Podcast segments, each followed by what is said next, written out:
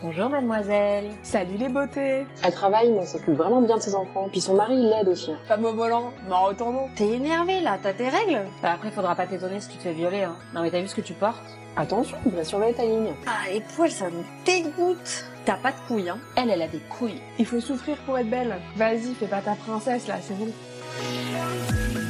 Bonjour à toutes et à tous et bienvenue chez Madame Licorne, le podcast féministe décomplexé qui décrypte avec vous ces phénomènes de société. Moi c'est Marie et moi Juliette, on vous embarque avec nous dans nos réflexions féministes. Bonjour à toutes et à tous et bienvenue dans ce nouvel épisode de Madame Licorne, déjà le dernier de la saison. Et cette fois-ci, nous accueillons avec nous deux personnes spéciales à nos yeux, nos mamans, Emmanuel et Catherine, pour parler de féminisme intergénérationnel. Avec elles, nous allons parler de l'évolution du féminisme, de leur jeunesse à maintenant. Quelle est leur vision actuelle? Y a-t-il eu des évolutions? C'est tout de suite chez Madame Licorne. Catherine, Emmanuel, bonjour. Bonjour. Alors un immense merci d'être avec nous derrière le micro pour ce dernier épisode de la saison. Est-ce que vous pouvez commencer par vous présenter un petit peu? Alors moi je m'appelle Emmanuel, je suis née en 64, je vous laisse faire le calcul. Donc je suis la maman de Marie depuis 31 ans. Voilà. Et moi je m'appelle Catherine, je suis née en 61 et je suis la maman de quatre enfants et architecte de formation. Ok, super. Du coup, première question, euh, avec quelle vision de la femme est-ce que vous avez grandi? Déjà, est-ce qu'on avait une vision de la femme? Euh, On avait la vision, enfin moi, en ce qui me concerne, j'avais la vision de ma maman, qui était une maman euh, avec un grand M, d'autant plus que mon papa n'était pas très présent dans l'éducation et dans même dans la présence. Je pense que lui, il était d'une génération, je ne sais pas si c'était générationnel, mais il était d'un il avait des a priori comme quoi euh, c'était la maman qui élevait euh, les enfants et qui s'occupait du foyer, ce qu'elle faisait avec euh, toute, enfin sans se poser aucune question et même avec, même avec bonheur, je dirais. Donc il n'y avait pas vraiment de, de y avait, cette question se posait pas quoi pour nous. C'était une vision de la femme euh, uniquement euh, maternelle en fait. Maternelle, oui. Pour autant, même quand ma maman a dû euh, travailler parce que parce qu'on avait besoin au niveau du, du, foyer, elle a continué. C'est elle, dans mon souvenir, qui a continué à gérer tous les soucis de garde, tout.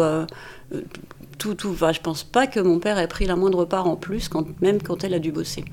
Alors la, question ne se posait pas effectivement à mon époque. Alors nous, euh, on était dans une famille plutôt matriarcale où l'homme n'avait pas beaucoup de place. Hein. Euh, ni dans l'éducation, ni euh, il, ramenait l'argent, ça c'est sûr. C'était pas les femmes qui le faisaient, mais les femmes prenaient beaucoup de décisions. Donc la femme avait un rôle très central. Euh, mais restait toujours mère de famille. Alors, ma mère euh, s'est beaucoup battue pour, euh, pour la liberté de la femme, mais restait quand même profondément ancrée dans cette idée de la femme au foyer. Alors oui, effectivement, tu as raison pour le décisionnel. ma mère, qui était une mère au foyer dans toute sa splendeur, était quand même preneuse de décision, effectivement, dans ce qu'on allait faire, organisation des vacances et tout et tout. Je pense que mon père était juste là pour euh, valider. Mais de toute façon, il était d'accord parce qu'ils étaient tous les deux d'accord avec ce schéma, en fait. Hein. Et du coup, quand est-ce que vous avez entendu parler de féminisme pour la première fois? Alors moi, relativement tôt.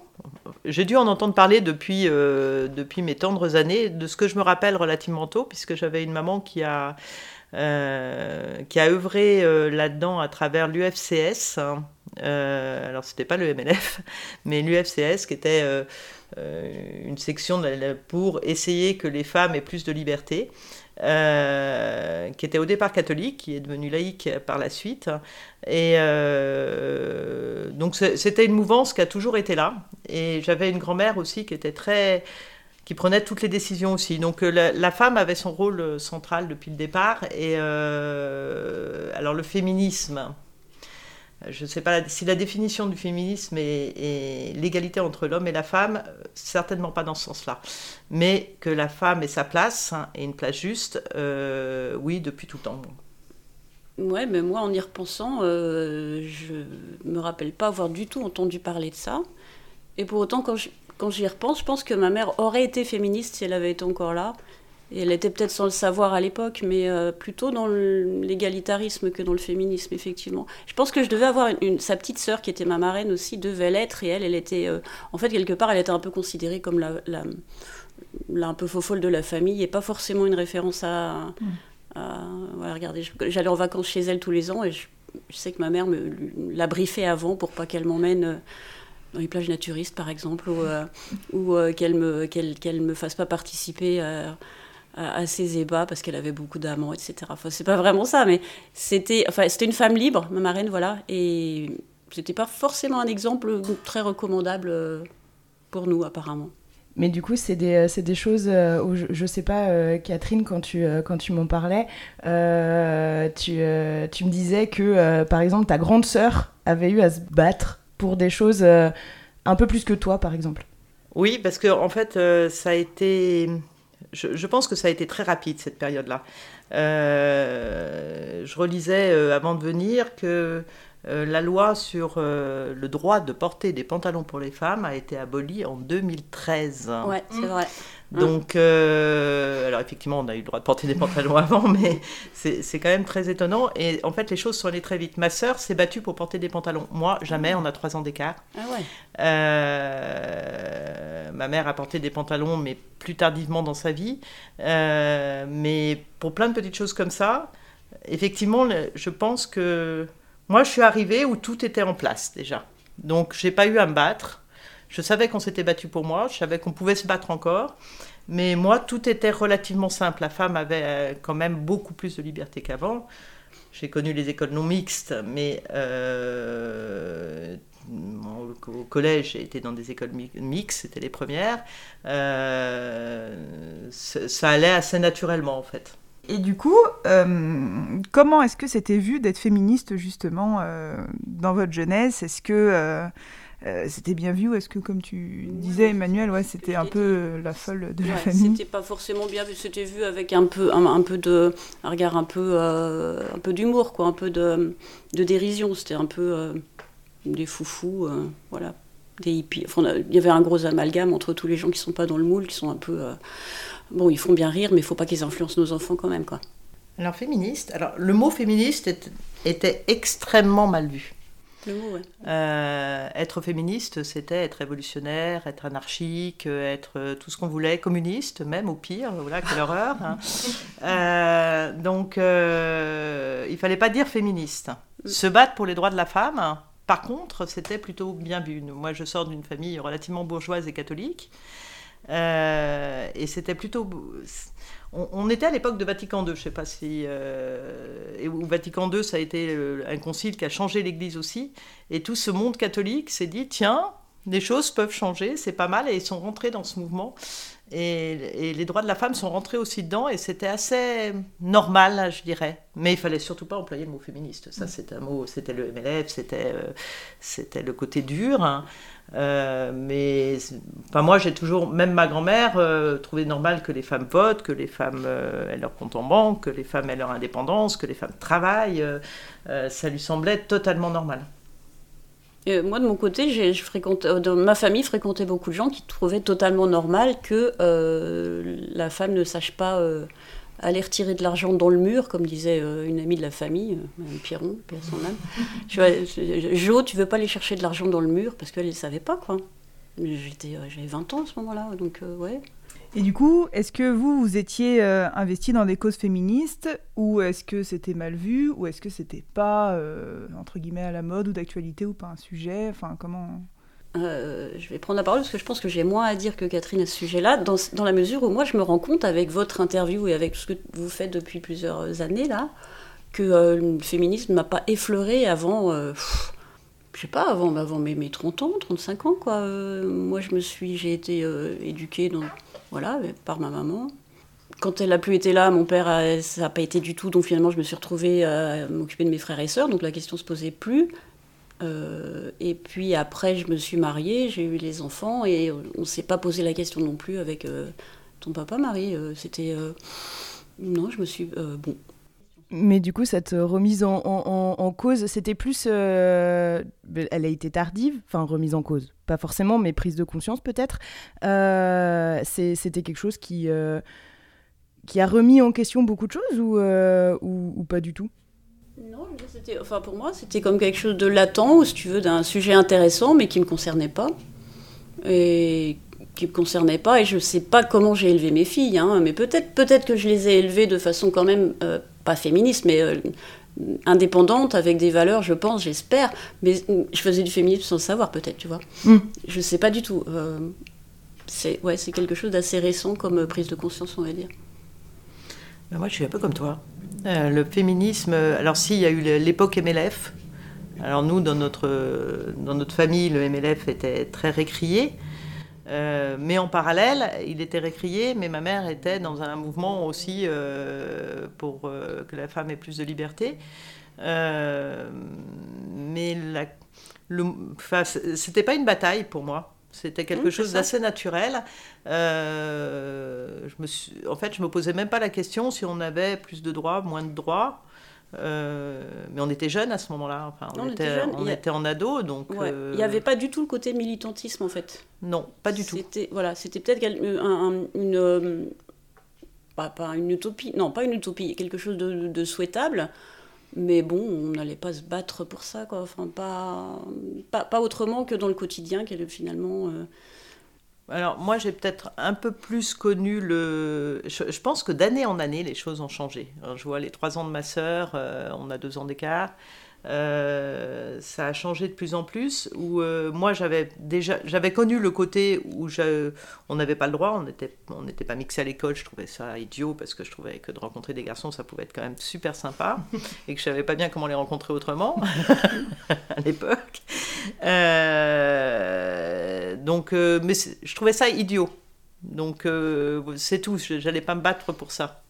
Moi, je me posais pas la question, tu vois. École euh, non mixte, j'ai connu aussi, mais seulement au collège. Euh, non, pas au collège, euh, en primaire. Donc, les garçons m'intéressaient pas encore assez pour que ça me gêne.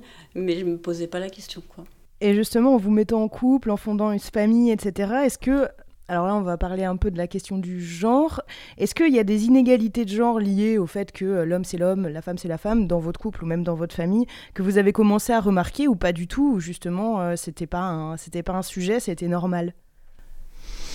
Alors inégalité, euh, je sais pas. Nous on a on a vécu. Enfin moi je suis mère au foyer, donc euh, euh, je suis rentrée dans ce mood-là euh, très, du père qui travaille et la mère qui éduque ses enfants. mais ça, ça, a été un choix et pas une obligation. je travaillais avant, donc j'ai été libre d'arrêter. j'ai été contente de le faire. Euh, alors je rentrais dans un moule peut-être, mais alors la question de genre, pas du tout. Moi, c'est une question qui se pose depuis très peu d'années. Ça m'a jamais euh, mm. effleuré l'esprit. Euh, je me suis toujours sentie très différente d'un garçon et, je trouve que la différence existe. on n'est pas égal. il faut juste qu'on soit, qu'on ait les mêmes droits. C'est ça qui est, important. L'égalité, moi, je n'ai jamais été pour, mais euh, les mêmes droits, ça me semble indispensable. Dans ma jeunesse, je pense qu'on les avait. Moi, j'ai été éduquée euh, pareil que mon frère. Euh, dans notre couple, je pense que même si on a un couple très classique, on, a, on, a, on a son mot à dire chacun et qu'on a, en tous les cas, on a, on a cette liberté, clairement, chacun. Donc je me sens pas moindre que, que, Michel, ou euh, plus ou moins, juste différente, avec euh, des tâches différentes. Voilà. Alors moi, j'ai pas été élevée du tout de la même façon que mes frères. Euh, et j'en veux pour preuve une phrase qui me perturbe encore, enfin, une perturbe donc Marie connaît, voilà, parce que je l'ai souvent. Mon père n'avait cesse de me dire Sois douce et féminine. Sois douce et féminine. Mais ah, je, l'ai encore en travers. Bon. Euh, pour mes frères, c'était pas du tout le cas, évidemment. Euh, bon. Euh, et puis, par contre, les inégalités, dès que je me suis mariée, ça a été très, très, très clair, hein, puisque bah, je travaillais autant que, mon mari, et quand Marie est née, notamment, et puis pour ses sœurs aussi, d'ailleurs, il s'est jamais levé la nuit, il a jamais. si, il s'occupait de vous quand je travaillais le samedi matin, mais parce qu'il n'avait pas le choix. Euh, ouais, c'était moi qui, qui c'est moi qui ai fait tous les rendez-vous de médecin, euh, toutes les, enfin tout quoi, tous les tout, voilà, tout ce qu'on fait quand on est quand on est une mère, les anniversaires. J'avais des copines déjà qui, dont le papa prenait sa demi-journée pour faire les anniversaires de copines et tout. Je trouvais ça fabuleux parce que moi j'avais 10 gamins de 5 ans à la maison, j'étais lessivée, mais toute seule, quoi. effectivement, ça, il l'a jamais fait. Mais je sais pas si je m'en plaignais à lui. Peut-être que je râlais, mais en rigolant, tu vois. C'était. bon. Par contre, ouais, quand j'ai proposé de. Parce que comme j'allaitais, il me disait, bah, c'était c'était son excuse pour pas se lever la nuit. J'ai dit, si tu veux, je peux tirer mon lait euh, et puis tu peux donner le biberon. Et il avait refusé en disant que ça le dégoûtait. Euh, donc voilà, c'est moi qui me suis levée. Et puis c'était à l'époque où le congé paternité, c'était trois jours. Hein. Donc au bout de trois jours, ils étaient très très très contents de retourner au boulot. Enfin, je parle peut-être pas pour le tien, Catherine, mais euh, moi, il était, il l'a même dit lui-même. Il le dit encore en rigolant qu'il était content d'avoir des missions parce qu'il pouvait dormir à l'hôtel voilà, et c'était moi qui dormais pas. Mais euh, donc ça, ouais, les inégalités. Après, par contre, les inégalités euh, dans le, reste de la vie, moi, je dois dire que j'étais bien contente que ce soit lui qui tourne la pelouse, qui s'occupe de la révision de la bagnole, et euh, voilà. Qu'il fasse le barbecue. et qu'il fasse le barbecue. Mais si tu regardes la, quantité de choses qu'ils avaient à faire, enfin en tout cas le mien, et l'infinité de choses que nous, on avait à faire par ailleurs, enfin, qui est un peu en continu, puis eux, ils avaient comme des tâches ponctuelles, tu vois, de temps en temps, pouf là c'est moi. Mais tout le reste du temps, c'était maman, quoi. Donc ça, je suis contente pour vous que ça bouge. Je suis ravie quand je vois, euh, quand Marie me dit qu'il y a des papas qui amènent leur enfant chez le pédiatre et, là, et, qui est au courant de tout, de, des vaccins. Moi, je trouve ça fantastique. Alors, tandis que nous, c'était un peu différent parce que on avait un partage des tâches. J'aurais pu être l'inverse. Ah ouais. Mais on avait un partage des tâches, donc euh, ça me semblait. Euh, moi, moi j'ai un mari qui peut faire le ménage. Il fait tout, d'ailleurs, il fait beaucoup la cuisine, il fait tout. Peut-être pas le repassage, ce qu'il aime pas, mais. Euh, mais en même temps, c'est moi qui étais là, donc ça me semblait normal que je fasse le ménage plutôt qu'il rentre le soir à 9h et qu'il s'attaque au ménage. Donc c'était une répartition des tâches, plus que plus qu'un devoir ou une inégalité. Lui, il travaillait à l'extérieur, moi je faisais ça. alors lui, je pense pas qu'il aurait fait l'inverse. Clairement, il ne serait pas resté à la maison, pas parce qu'il n'aurait pas aimé, il s'occupait énormément de ses enfants. Tous les week-ends, il s'en occupait énormément, il les a amenés à l'école très souvent, euh, à l'hôpital assez souvent. Euh, bon, effectivement, le pédiatre, c'était l'après-midi, donc euh, c'est moi qui m'en occupais. Mais il allait aux réunions scolaires, il, il s'en est beaucoup occupé. Mais le reste, c'était moi. Et en même temps, c'était le côté un peu matriarcal que je disais tout à l'heure, où euh, je prenais les, décisions euh, et, moi, ça m'allait très bien en fait. Bah oui, non, mais ça m'a bien été. C'était très partagé, mais je travaillais pas aussi, donc je n'avais pas la double tâche. Hein. Mais moi, je me rappelle aussi, euh, c'est arrivé au moins deux ou trois fois que la nounou nous plante la veille au soir, et sa réaction à lui, c'était Ma pauvre chérie, comment tu vas faire? Je travaille aussi, hein Comment tu vas faire? Bah, et c'est moi qui ai trouvé une solution, oui, effectivement. Mais ça paraissait. Euh, je pense que je râlais un peu hein, dans ces cas-là, mais peut-être euh, pas assez fort. Et, mais lui, il se rendait pas compte que c'était. Euh, non, de son, de son déficit d'implication, en l'occurrence.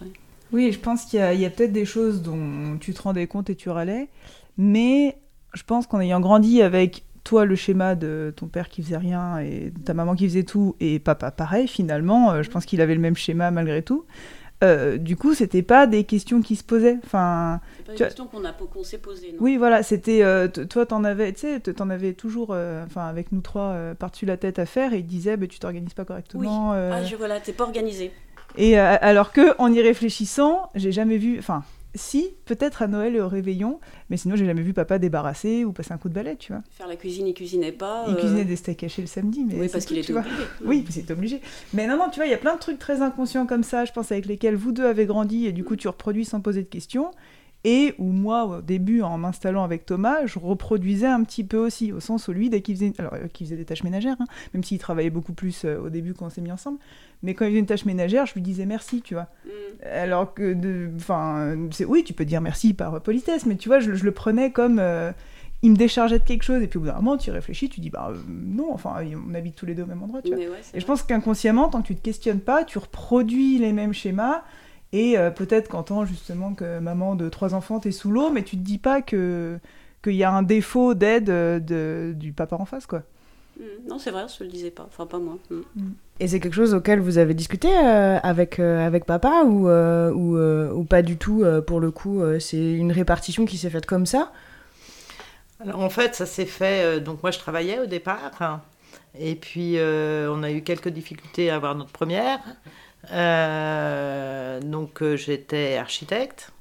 Euh, travaillant dans un cabinet d'architecte. Donc, quand j'ai eu ma première, j'ai été licenciée. Ça, c'est les questions des problèmes. Euh, voilà, une femme qui a un enfant, on sait qu'elle va être plus absente, elle va pas travailler jusqu'à 10 heures du soir, donc ça va être plus compliqué. Donc, j'ai été licenciée.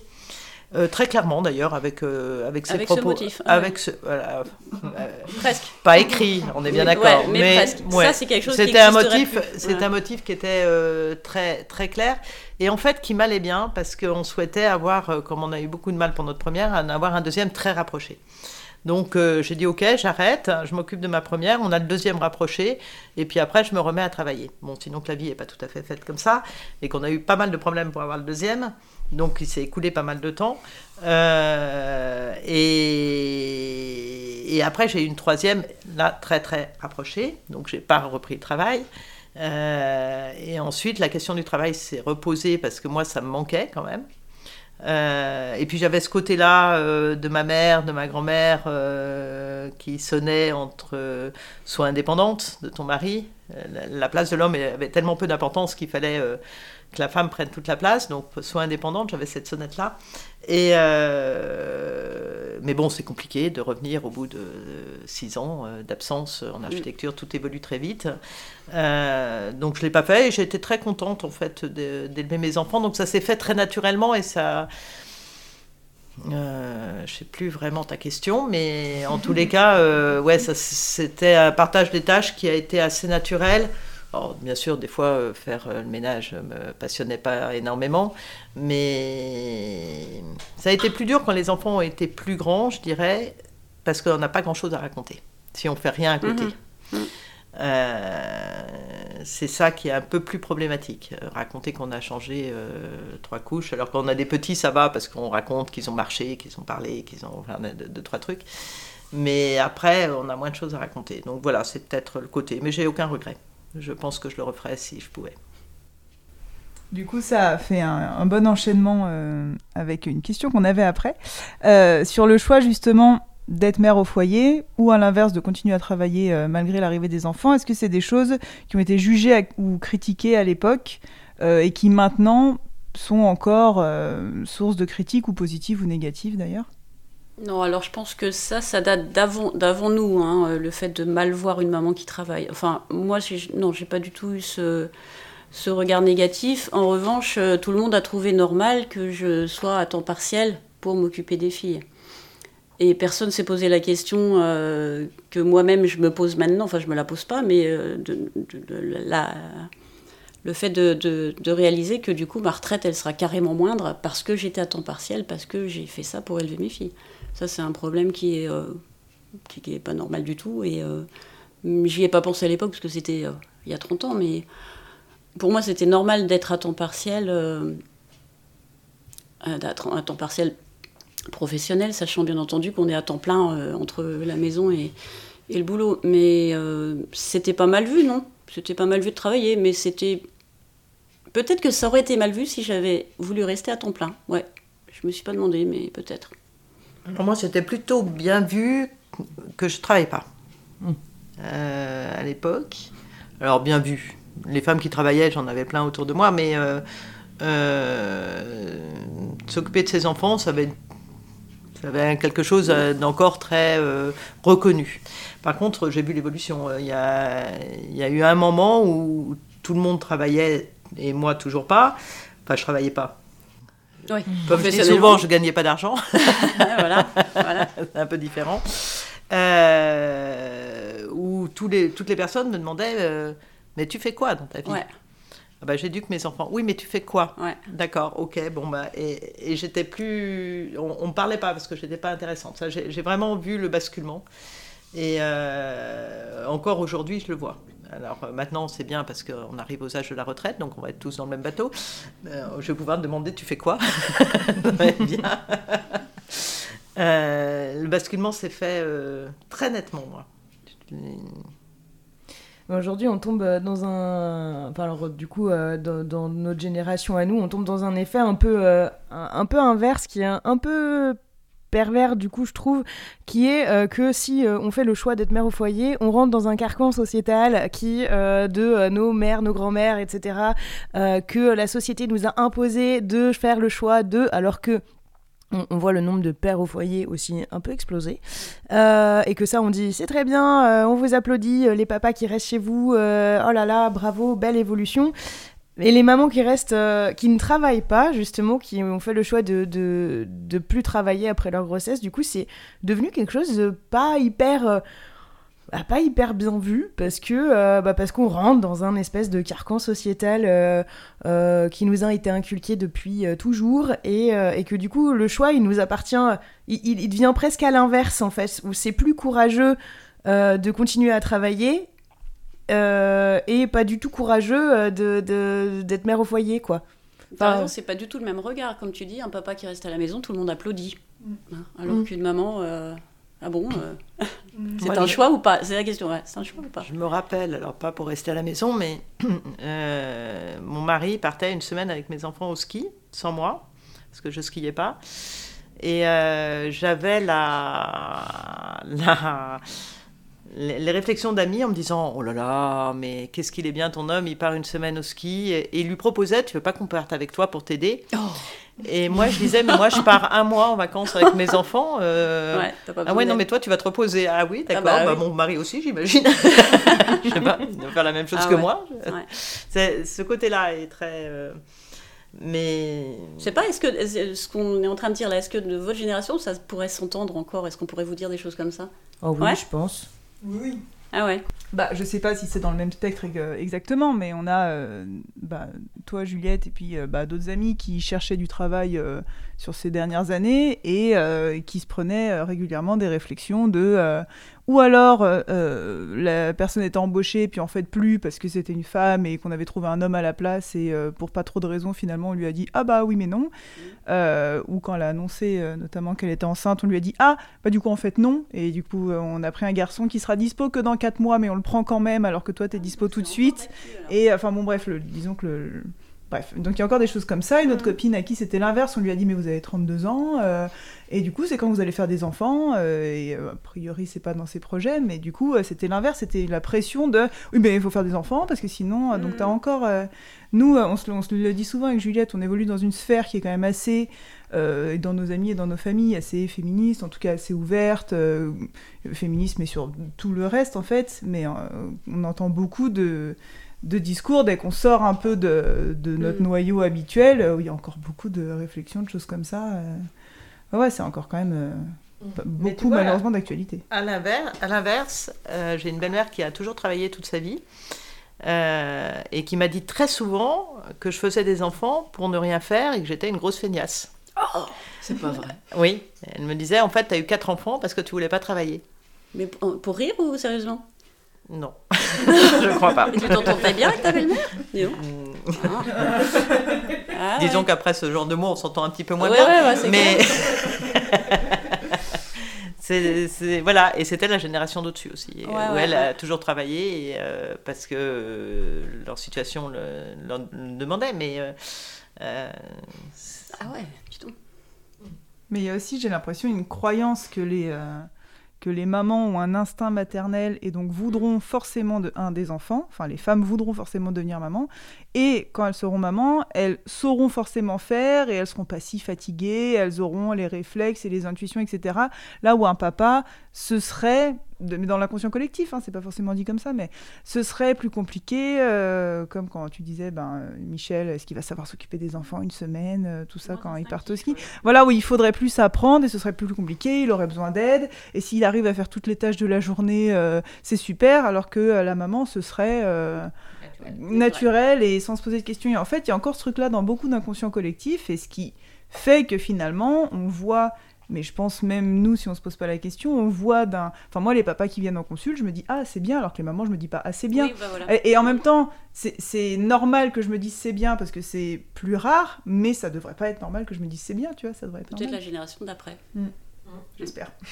Du coup, au niveau professionnel, est-ce que pareil, quand vous avez commencé à travailler, il y a eu des... euh, Enfin, justement, euh, on revient un petit peu à, quand vous aviez autour d'une vingtaine d'années. Est-ce que à ce moment-là, ça a mis en évidence des inégalités euh, hommes-femmes, euh, des choses particulières dans le milieu pro?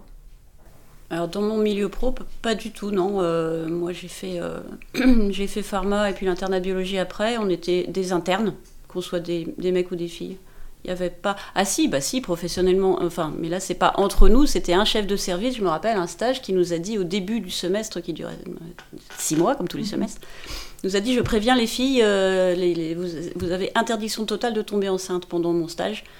Euh, sinon, ça se passera très très mal. Donc, mais il était connu comme misogyne et comme euh, très désagréable par ailleurs. C'est la seule fois. Sinon, non, il n'y avait pas de, non, pas de différence. Alors moi, je travaillais dans un milieu du bâtiment. Donc le milieu du bâtiment était, à mon époque, et est toujours, à mon avis, extrêmement misogyne. Et euh, donc une femme devait être euh, mille fois plus compétente qu'un homme, et encore avec mille fois plus compétente, elle n'arrivait pas à faire des chantiers. Et euh, je travaillais avec une architecte plus confirmée que moi, qui était sur tous les chantiers en mini-jupe de cuir et talons hauts.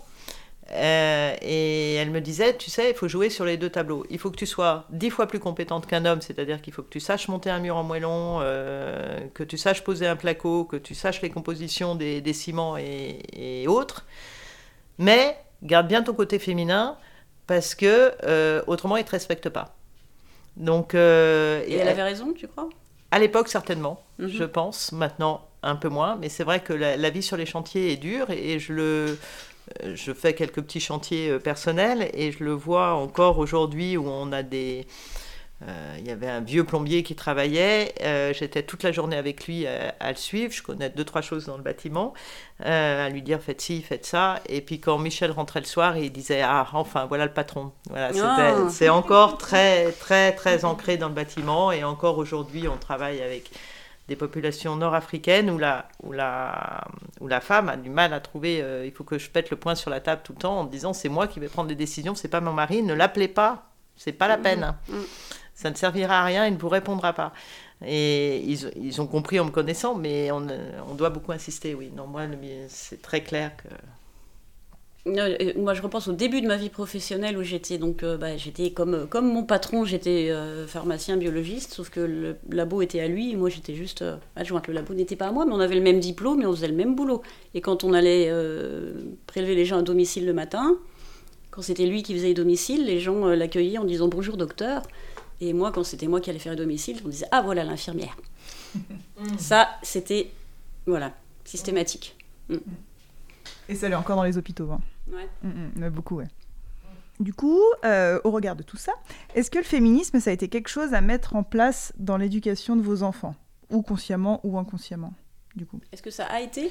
Bah, Est-ce que c'est une réflexion que vous vous êtes faite de « Ah, euh, ce truc-là, euh, euh, avec lequel j'ai grandi, euh, donc dans le milieu pro ou tout ça, euh, c'est quelque chose que je veux pas transmettre à mes enfants, donc on va essayer d'inverser la tendance » Ou est-ce que, euh, est-ce que ça s'est pas posé comme question? Alors, c'est- en fait, je dirais ni oui ni non, parce que comme disait Catherine, c'était, on n'avait pas cette notion, ce mot, cette, euh, cette arrière euh, enfin, existence de ce, de, de- de- de ce terme. Mais pour autant, je pense que je vous ai élevé, moi, enfin, c'est à toi de me le dire, hein, dans, des, dans, dans, dans une conscience euh, féministe, mais sans la nommer. Ouais, je pense. Je sais pas, je serais intéressée d'avoir ton avis d'ailleurs, peut-être. Euh, J'ai posé la même question à ma fille. C'était difficile pour nous de répondre. Euh, moi, je... Alors moi, j'ai été élevée pareillement, mon frère et moi. Euh, mais vraiment, on, on devait réparer les voitures, que ce soit lui ou moi. Et il tricotait en même temps que nous. Ça, Donc vraiment, on a été élevés comme ça. Il n'y a, pas eu de différence. Je pense pas que j'en ai fait beaucoup avec euh, mon fils et mes filles. Euh, avait pas, ils avaient leurs jouets. Alors c'est vrai que mon fils demandait des petites voitures parce que je pense que ses copains achetaient des petites voitures, donc il avait plus de petites voitures que vous, mais il jouait avec vos poupées. Euh, on lui a offert des poupons quand il était petit. Euh, on se posait pas la question de genre. Moi, moi j'ai besoin que les choses soient, soient justes, pas, pas égales, c'est ce que je disais tout à l'heure, mais justes. Et je voulais que tous mes enfants, qu'ils soient garçons ou filles, je ne me suis pas posé cette question-là, aient la même justice. Voilà. Mhm. Donc, euh, est-ce que je leur ai enseigné ça? Je l'espère. Je sais pas, c'est aussi à eux de répondre maintenant. Mais moi, c'était mon, mon optique. Donc, je me suis pas posé la question garçon-fille, en fait, vraiment. Bah, moi, j'ai pas eu de garçon, donc le cas, le, le- le cas s'est pas présenté, mais je me rappelle que pour ces deux ans, Marie avait voulu une grue. Bon, t'as eu une grue, hein, t'é- t'étais ravie. Euh, ça m'a pas paru bizarre, je veux dire, elle en voulait une. Euh, je pense pas qu'on vous ait assommé de jouets pour filles, ce que vous aimiez les jouets pour filles, quoi. Euh, mais même pas spécialement, d'ailleurs. C'était. euh, je sais pas, t'as des souvenirs de, de choses qui soient pas genrées? Non, je sais pas. Non, puis enfin au niveau des jouets, j'ai pas trop de souvenirs. En tout cas, je pense que c'est ce qu'on demandait et c'était pas. Enfin, oui, c'était peut-être plus axé Barbie que Action Man, mais bon. oui, mais euh, parce que vous aviez pas de frère aussi. donc- Oui, voilà. Enfin, sinon c'est des trucs assez neutres, hein, des Lego, des Playmobil. euh. Mm. Non, puis toi, t'aimais pas le rose du tout, donc de Ah toute non. façon, Ah on ne pouvait pas rentrer dans ce carcan-là. C'est vrai que je vous ai élevé dans la haine du rose. enfin, Oui. pas la haine, mais le Non, mais c'est vrai, c'est vrai ça. Non, puis Fonfreluche, machin, ça n'a jamais été. euh, Non, non, on très- n'était pas élevé, été élevé euh, petite fille euh, à être très fifi et très euh, Non, pas. comme ça. Après, il y a d'autres choses dont on pourra discuter, mais pas. Mais aucune de vous trois n'était garçon manqué non plus. Enfin, d'ailleurs, est-ce que garçon manqué, ça se dit plus C'est presque. Ça serait choquant, non Je pense que ça se dit moins. Je pense que ça dépend des familles, pareil, parce que tu as des familles hein, qui restent euh, très. euh, on a une amie qui voit euh, chez sa nounou, alors je sais pas si c'est sa nounou elle ou une, une autre nounou, mais qui voit encore des nounous dire euh, fais pas ça, un t'es truc pas une fille. petite fille, ou à l'inverse, Ouais. fais pas ça, c'est un truc de garçon. Enfin, Mm. ça dépend beaucoup des milieux, mais garçon manqué, oui, le, le terme est à, c'est à réfléchir, quoi, parce que Ah ouais. ben, c'est juste que ça, ça veut dire que Oui. euh, parce que t'es considéré comme une fille, euh, tu devrais faire des trucs de fille, Mm. et inversement, parce que t'es un garçon, tu devrais euh, aimer les voitures, euh, pas tricoter, pas euh, pleurer, euh, etc. Quoi. Donc, euh, donc ouais. Mais le, le genré aussi. euh, euh, alors, mes filles ont porté des robes et des pantalons et des shorts et tout ce qu'on voulait. C'est vrai que j'ai jamais habillé mon fils sans robe. hein.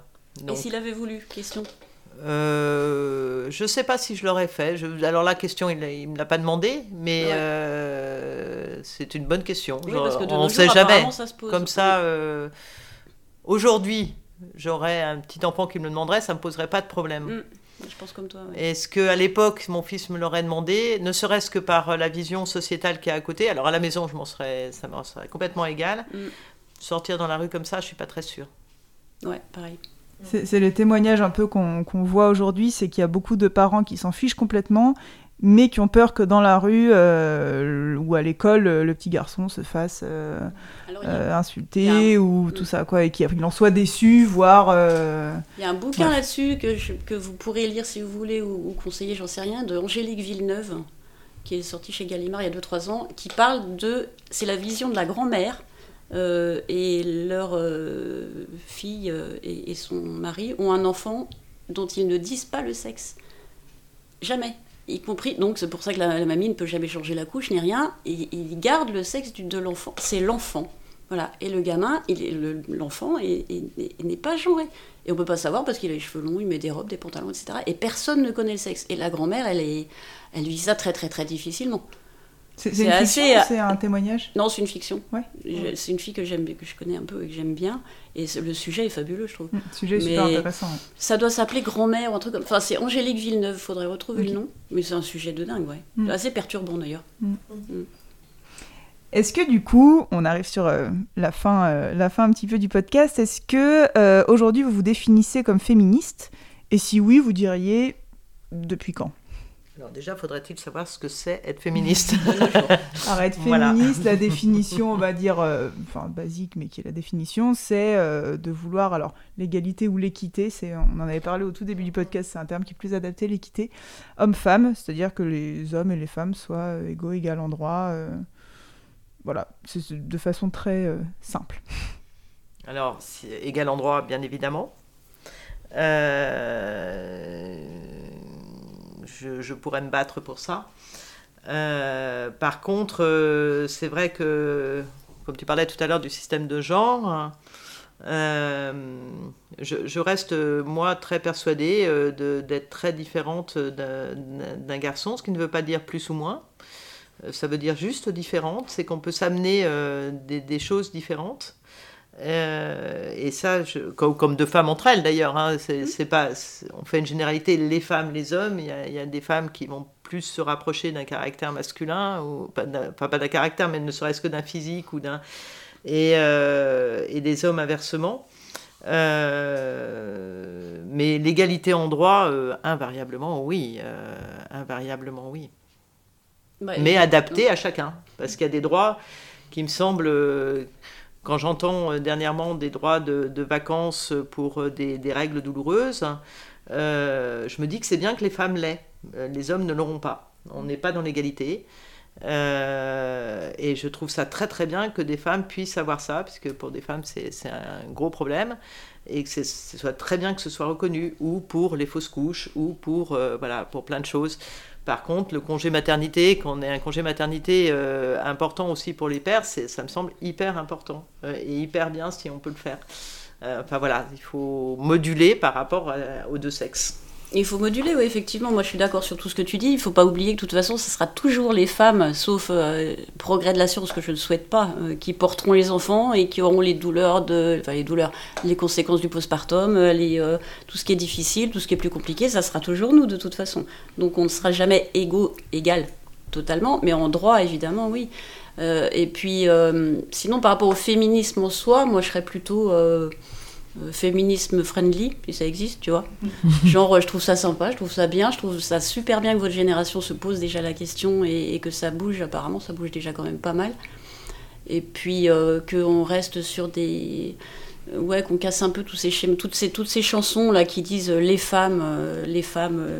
vous les femmes, vous ceci, vous cela, déjà ça, ça m'a toujours horripilé. Je dis je ne suis pas les femmes, je suis une femme, et puis il y en a d'autres qui sont pas du tout comme moi. et sinon, il faut il faut rester euh, de toute façon. Euh, s'il y a une lutte, c'est pour, euh, ça serait pour les femmes qui ont vraiment, qui souffrent vraiment d'une discrimination. Je pense à l'Iran ou des, pays comme ça, ou même des, pays où c'est moins médiatisé, mais où les femmes ont, une position vraiment dramatique. Ça, le combat serait plutôt pour ça, effectivement. Mais je pense qu'il ne faut pas oublier dans le combat, c'est les hommes. C'est-à-dire que la, femme, il y a eu beaucoup de combats pour les femmes. Et tout d'un coup, la, place de l'homme qui, se réfléchit, euh, ou des hommes, ou euh, la place du couple, ou je ne sais pas comment dire, enfin des différentes personnes, est à réfléchir Il ne faut pas le laisser, faut pas le laisser de côté. parce que je pense qu'il y en a plus d'un, ou je, vois mon mari par exemple, même si on a un truc très classique, des fois n'a pas sa place. Et ça, c'est sa place qui choisit. Hein. C'est pas une place définie, mais une place qui choisit. Il faut, faut laisser une place à l'autre, quoi. c'est une super conclusion.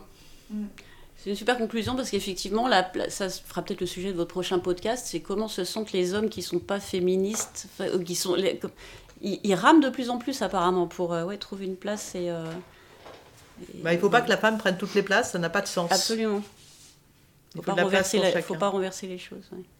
Femme, je vous aime. Je trouve pas. Femme, je vous aime, la chanson de Julien Clerc, mais, mais, attends, mais de, il parle, non, parle à un troupeau, quoi. il n'y a pas deux catégories. ah ouais, non, je supporte pas Voilà, donc euh, c'est compliqué, mais j'arrive pas à trouver un terme qui pourrait. Euh, tu vois, nous on dirait homme, je vous aime, on dirait attends, c'est qui cette croqueuse là de. Ouais, mais non. non, mais comme je ne supporte pas qu'on dise les Chinois, les Arabes, les machins, ça veut rien dire. Mais euh, c'est. Le rire d'un enfant, le sourire d'une femme, non mais. non Ton sourire, à la limite le sourire d'un machin qu'on connaît, mais non, mais ah, je supporte pas ça.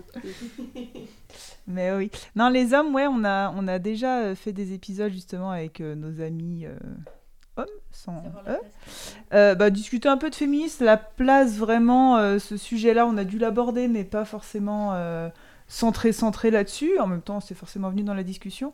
Après, il y a un peu de choses. Hein. Il y a qu'à la fois le féminisme, c'est du coup euh, sortir les femmes de leur carcan, entre guillemets, de boniche, mais aussi du coup les hommes de leur carcan de euh, je dois être un soldat, je dois être mm. productif, je dois euh, pas voir mes enfants parce que je reste au travail, je dois jamais pleurer, etc. Enfin, ça, c'est aussi, on avait fait un épisode ou deux, même sur la sensibilité parce que justement, c'est. Enfin, voilà, et c'est vrai que le féminisme, malgré qu'il y ait femmes dans le nom du combat, ne s'oppose pas aux hommes, bien au contraire, justement, il veut que tout le monde puisse être un peu plus. Euh, au lieu, tu vois, si tu prends une.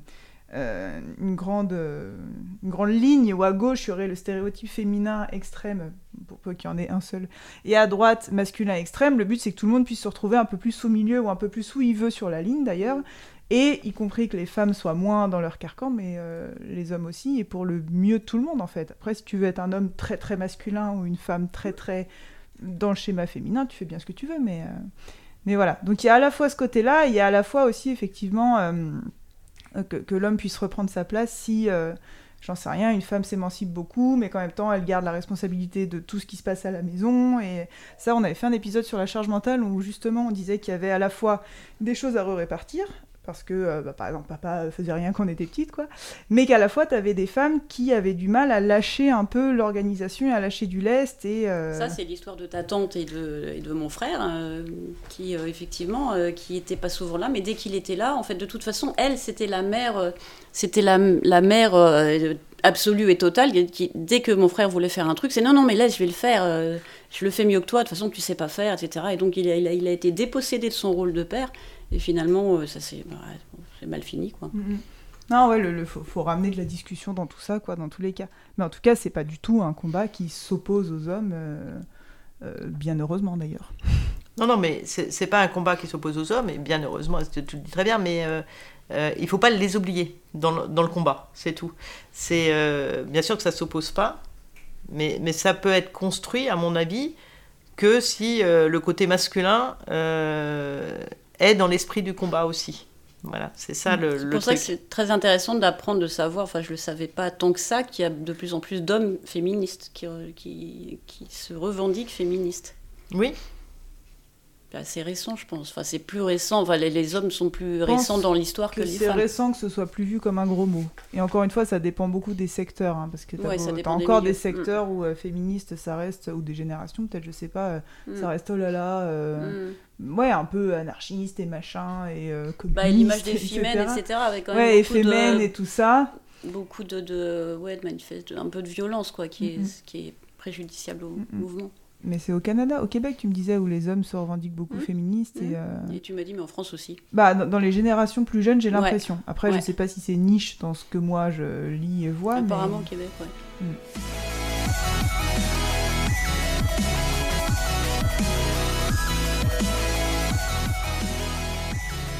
Merci beaucoup d'avoir été avec nous pour ce dernier épisode de la saison. Si ce format vous a plu, n'hésitez pas à nous mettre 5 étoiles sur Spotify et Apple Podcast.